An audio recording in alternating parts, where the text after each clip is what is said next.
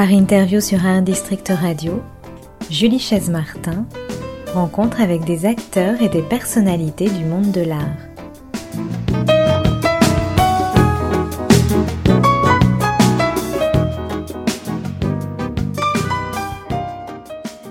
Bonjour à tous. Euh, alors aujourd'hui dans Art Interview, je suis avec Isabelle de Maison Rouge par Skype toujours puisqu'en ce moment les interviews Skype s'enchaînent évidemment. On est toujours en période de confinement.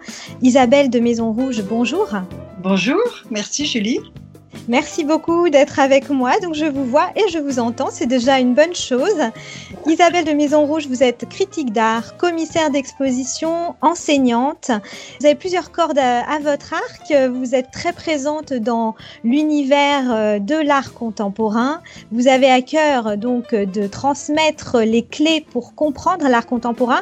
On peut le voir d'ailleurs si, euh, si les auditeurs sont curieux d'aller voir un petit peu les livres que vous avez publiés mais ce sont souvent des livres qui dressent un panorama, euh, euh, disons, assez large de l'art contemporain pour avoir une visée un peu pédagogique aussi. Hein. J'ai eu l'impression euh, de ça. Vous êtes d'ailleurs en préparation encore d'un ouvrage. Et autre dernière corde, ou enfin multiple corde à votre arc, vous avez lancé donc au printemps dernier. Nous étions en plein dans le premier confinement, euh, une initiative qui s'appelle Les Amis des artistes. Et c'est une initiative solidaire euh, qui vous est venue à l'esprit pour aider, pour venir en aide euh, à une situation de précarité que les artistes commençaient à ressentir assez fortement au cours du premier confinement. Et voilà, vous avez été ému par J'imagine certains artistes qui ont pu euh, peut-être prendre contact avec vous, euh, certains témoignages probablement. Comment ça s'est fait? Vous, vous étiez toute seule, vous vous êtes dit, euh, voilà, je veux faire quelque chose? J'étais comme tout le monde confinée, donc passé le premier moment de sidération, où tout d'un coup on se dit, mais qu'est-ce qui nous arrive? Je me suis dit, ben, on est tous coincés chez soi. pour beaucoup de gens, c'est très douloureux. Et évidemment, euh, m'est venu tout de suite à l'esprit les artistes. Euh, alors certains artistes avaient la chance d'être confinés dans un logement qui sert aussi d'atelier, mais pour d'autres euh, c'était impossible. Donc euh, pour certains, il n'était même plus question de créer. Et puis surtout, je me suis dit, mais euh, sur le plan économique, comment vont-ils s'en sortir? Et ça fait très longtemps que je réfléchis sur l'économie de l'artiste. Et donc, euh, j'ai fait différents séminaires. Euh, vous avez pas eu la gentillesse de parler de certains de mes livres qui abordent ces questions-là. Et du coup, forcément, cette notion de précarité de l'artiste, elle est très présente dans la vie quotidienne, mais alors, dans un confinement, plus, crucial. Donc, euh, je me suis dit, bon, ben, tous les programmes sont bouleversés. Les artistes qui avaient des expositions en cours, ben, personne ne peut les voir. Les artistes qui avaient des expositions programmées qui sont soit décalées au mieux, voire complètement annulées ou reportées au calendrier grec. Donc ça, c'est un vrai souci. Et puis les artistes qui n'avaient pas grand-chose, euh, mais qui continuaient de travailler, comment vont-ils pouvoir continuer de vivre? Parce que c'est bien beau d'être confiné, mais il faut quand même payer son loyer, il faut quand même payer sa production. Enfin bon, déjà au quotidien c'est pas facile la vie d'artiste, mais là fermé de cette façon-là c'était plus compliqué.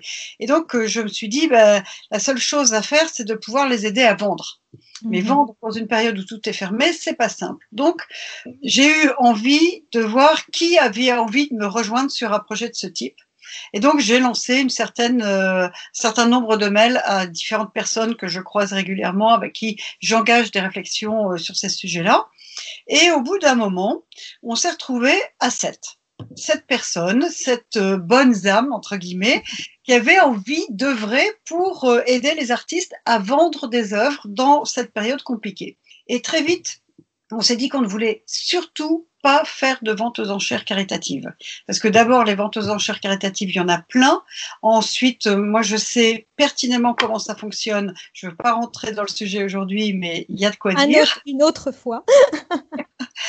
et, et, je pense surtout que ces, ces ventes aux enchères ne sont pas bonnes pour la cote de l'artiste et donc pour moi, c'est un véritable souci.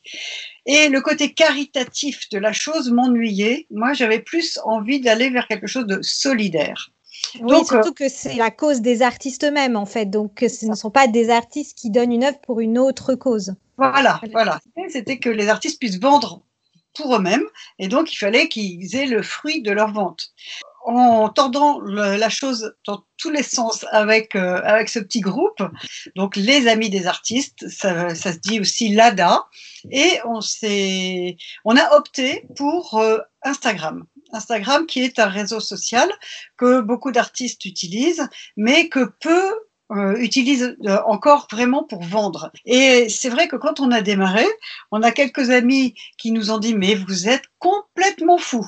Vous démarrez ça un samedi, vous démarrez ça euh, sur euh, Instagram, ça va jamais marcher. En confinement, samedi, lundi, jeudi, il n'y a pas de oui. Voilà, c'est ce que c'est ce que j'allais dire. On avait un peu perdu la, la notion du temps. Donc c'était pas un vrai souci. Euh, Instagram, pourquoi pas? Parce que ça draine quand même beaucoup de gens. Et je pense que pour les arts plastiques, finalement, c'est un lieu qui est très intéressant parce que ça permet des connexions, ça permet de voir des œuvres. Bon, même si sur un petit objet comme celui-ci, c'est pas toujours simple, mais quand même, ça permet de, de voir circuler beaucoup de choses. Et ça permet aussi, c'est un outil c'est un véritable outil qui permet de mettre les gens en relation et en connexion. Alors ça, c'est une chose que j'avais déjà pratiquée euh, de différentes façons parce que j'ai monté différentes structures qui s'appellent Match Art ou euh, Artists and Users. Euh, j'avais aussi fait déjà euh, des choses dans le domaine du virtuel avec un magazine en ligne et puis récemment avec les éditions Turbulence qui sont également en ligne, on avait monté une exposition virtuelle pardon, c'était les éditions Tribu, et on a créé Turbulence avec eux. Mmh. Et euh, Turbulence, c'est une exposition virtuelle où on faisait un duo artiste et critique d'art. Et euh, c'était présenté en ligne, notamment les réseaux sociaux. C'est un véritable outil qu'on peut utiliser pour ensuite se rencontrer dans la vraie vie et voir les œuvres en vrai. Bien Donc, c'est la possibilité. Donc, on, on, a opté pour euh, choisir les amis des artistes sous la forme d'Instagram. Mmh. Et, et, en fait, l'avantage, c'est que c'est une structure extrêmement légère. Chaque artiste a son propre compte Instagram. Il poste sur son compte trois œuvres avec le jeu des hashtags. Ça revient sur notre hashtag à nous. Et donc, on a une galerie virtuelle absolument incroyable.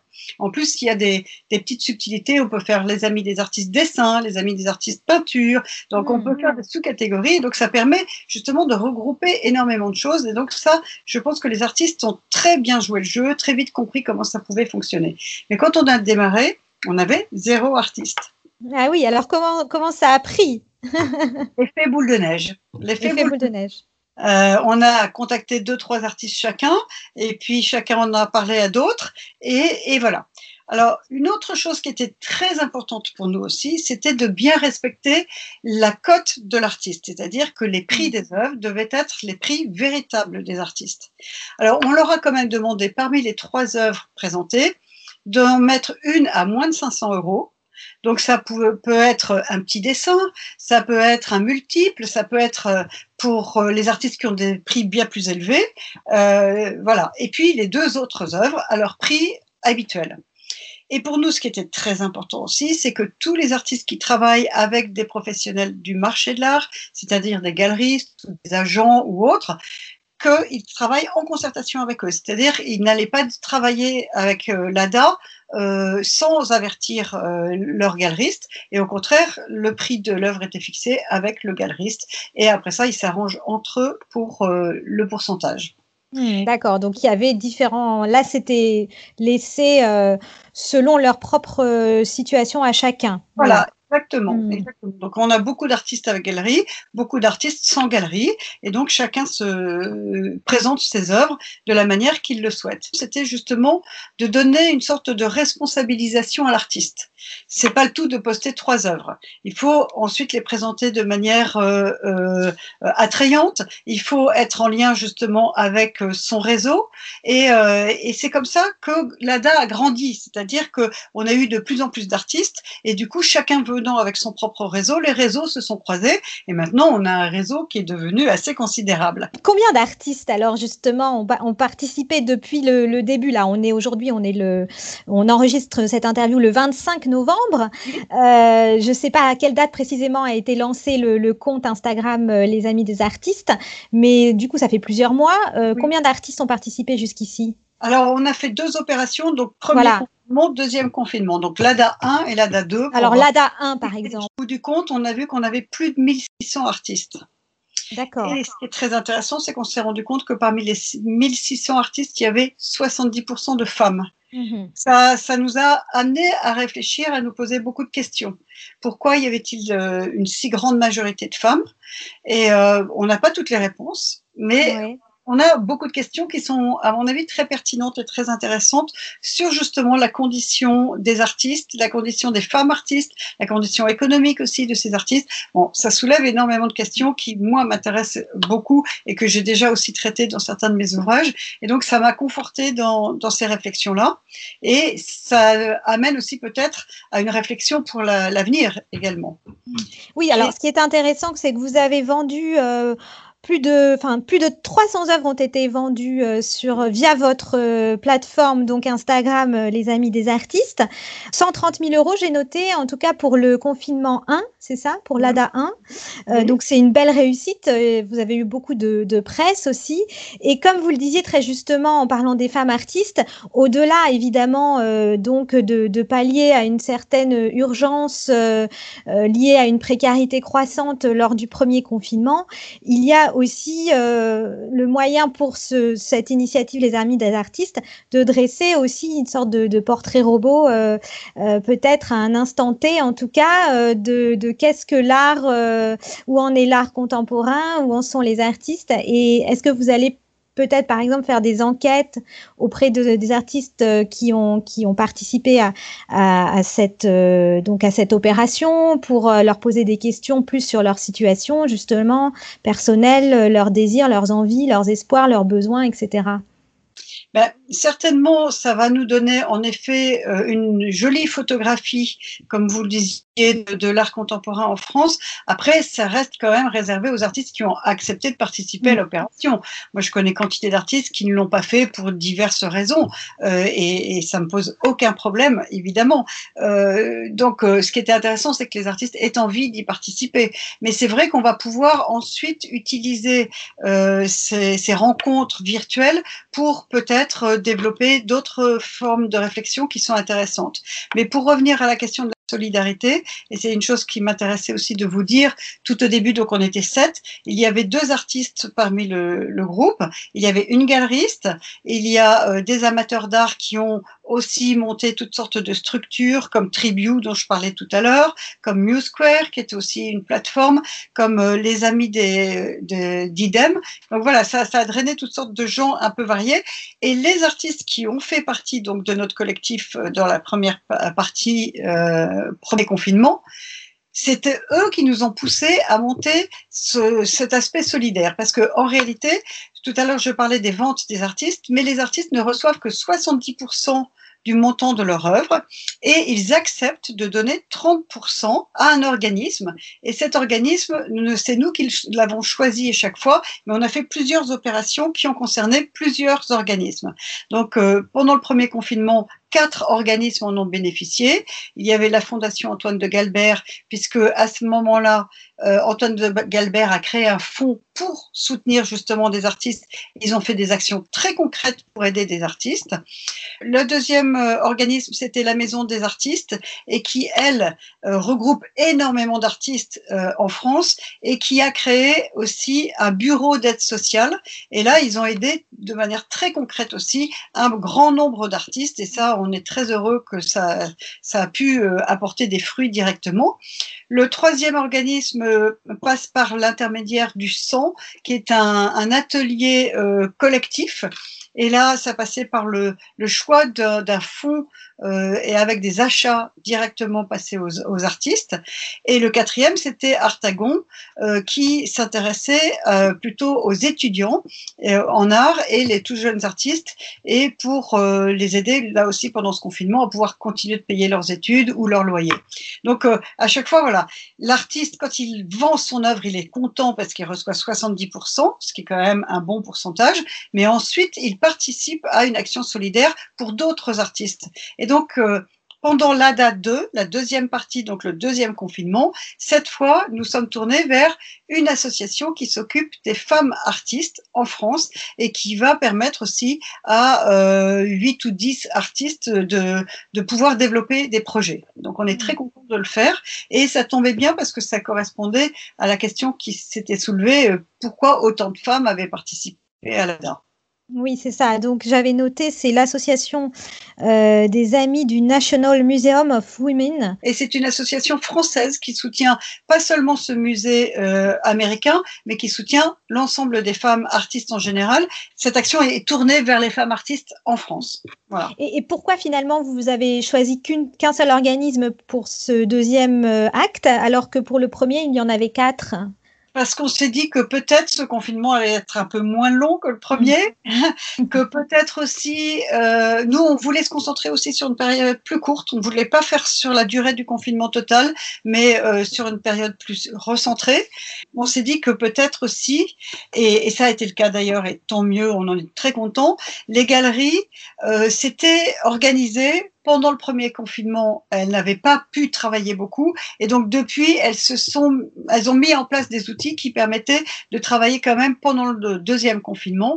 Et donc, on s'est dit que peut-être on aurait moins euh, de, de, monde et en réalité, on a encore presque 1000 artistes qui se sont inscrits. Ah oui, voilà, donc ça a commencé le 6 novembre. Oui. Euh, les inscriptions des artistes se sont clos là le, le 22, hein, c'est ça. Voilà, voilà. Et euh, donc là, des œuvres sont encore en cours de, de transaction, j'imagine. Voilà jusqu'au 1er décembre. Voilà. Jusqu'au 1er décembre, d'accord. Donc vous aurez voilà un bilan à, à faire euh, à ce moment-là, dans, dans, quelques, oui. dans quelques jours. Oui. Euh, mais c'est aussi un enthousiasme aussi fort euh, sur le deuxième oui. confinement. Oui, on n'était pas du tout certain on s'était dit que peut-être les gens avaient moins la tête à acheter des œuvres et étaient plus inquiets pour leur propre euh, survie économique.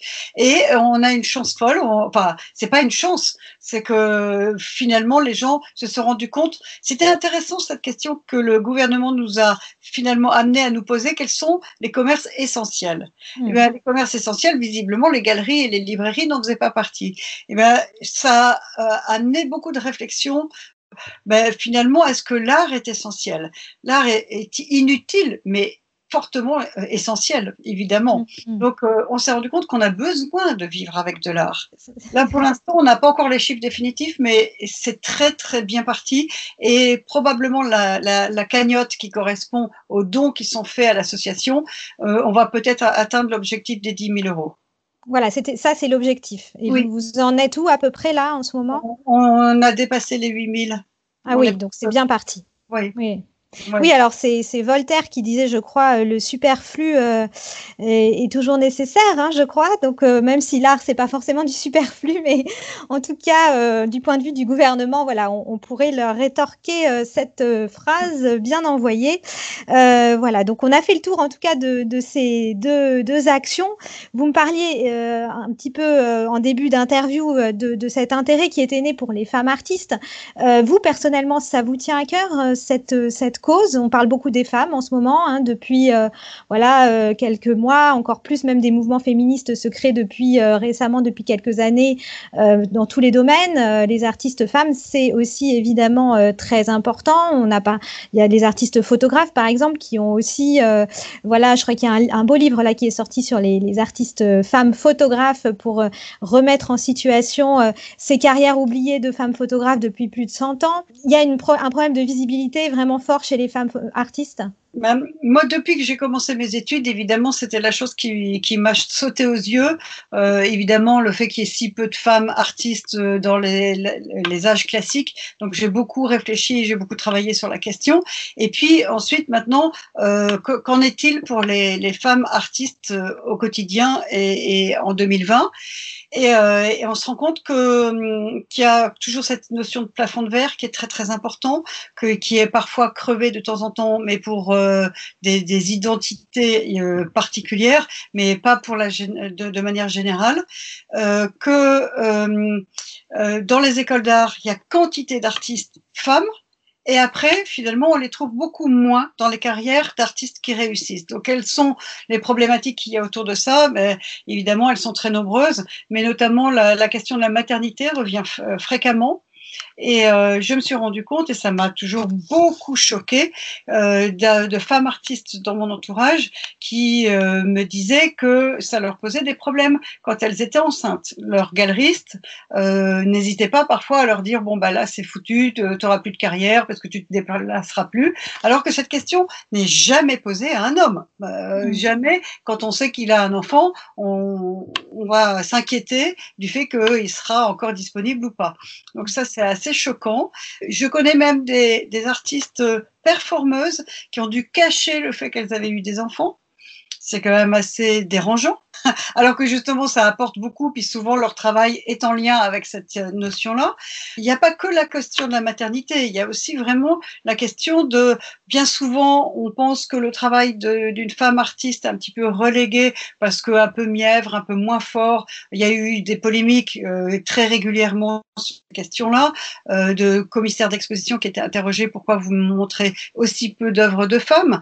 Et la question revenait sur le fait que peut-être elles étaient moins fortes ce qui me paraît euh, très éloigné de, de la réponse. Oui. Euh, je connais énormément d'œuvres d'artistes, femmes, qui peuvent être parfois beaucoup plus fortes que des hommes. Puis, de toute façon, la, la question du sexe n'est pas importante, ou la question du genre n'est pas importante. C'est euh, au contraire ce que le féminin apporte et fait travailler à l'art qui est important. Bien Donc, sûr. Et alors justement sur le, sur le style des œuvres euh, qui ont été choisies, puisque chaque artiste euh, donc euh, doit choisir trois œuvres pour euh, voilà dans, dans, le cadre. Hein, je reviens là à votre chaque action les, les, amis des artistes. Oui. Est-ce que c'était des œuvres plus euh, en majorité faites pendant le confinement ou euh, les artistes ont choisi un peu dans voilà ce qu'ils qu avaient à disposition même avant finalement l'arrivée la, de la crise sanitaire? Non, no, nous, notre idée, c'était euh, pas forcément faire quelque chose qui soit tourné sur la question du confinement, du virus, de tout ce qu'on vit actuellement. Il y en a eu, il y en a eu, mais euh, pourquoi pas C'était pas du mm. tout un, un, souci, au contraire, puisque ça fait partie des questions qui, qui nous environnent. Mais euh, non, c'était aussi donner la possibilité aux artistes de, de montrer et de vendre leurs œuvres, même des œuvres beaucoup plus anciennes, euh, parce que là aussi, moi, je suis euh, toujours intéressée par ces questions de l'économie de l'artiste, et le problème du stockage est un problème très important que rencontrent aussi bien les galeristes que les artistes, et donc euh, bah, pouvoir justement remontrer des œuvres qui n'ont peut-être pas forcément été bien montrées ou, suffisamment vues, c'est toujours intéressant. Alors, les Amis des artistes, du coup, est né au printemps dernier. Euh, deux actions ponctuelles, donc pour le moment, à son actif. Est-ce que ce collectif euh, va continuer à vivre euh, avec des actions ponctuelles? Et, ou, est-ce que vous avez aussi l'ambition d'en faire une association un peu, un peu plus active sur un terme long et, et continu, j'allais dire hein? Début, on s'est dit qu'on était un collectif à, à taille élastique, c'est-à-dire qu'au départ, on était sept. Pour la deuxième action, on n'était plus que quatre parce qu'il y en a trois autres qui n'ont pas eu la possibilité de participer. Enfin, voilà, il faut que chacun puisse continuer ses activités. On est tous professionnels euh, à côté. On s'interdit rien. C'est-à-dire que on, on sait qu'on aura envie de continuer des opérations ponctuellement, des opérations solidaires à chaque fois. Et puis, on sait qu'on a envie de monter peut-être d'autres opérations qui seront peut-être moins, moins solidaires, mais plus euh, continuer de montrer des œuvres et, et, donner la possibilité à des artistes de vendre euh, en plus de ce qu'ils ont comme possibilité. Voilà, on, on réfléchit beaucoup.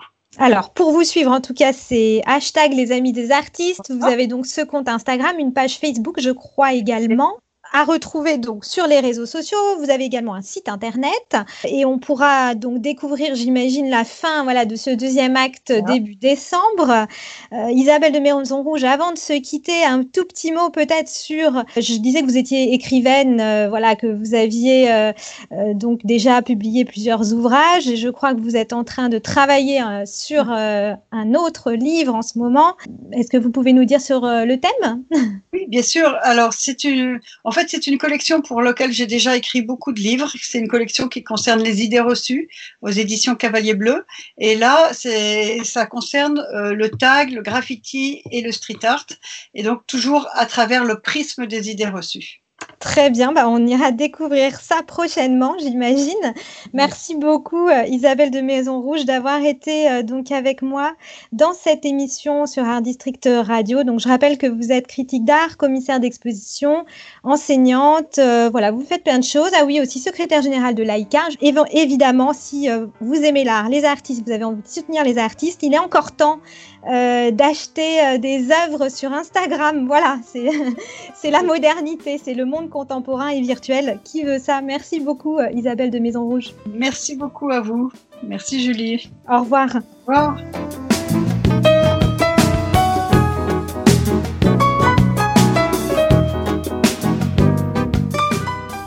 C'était Art Interview avec Julie Chaise-Martin, une émission à retrouver tous les lundis et jeudis à 14h et bien sûr en podcast sur artdistrict-radio.com.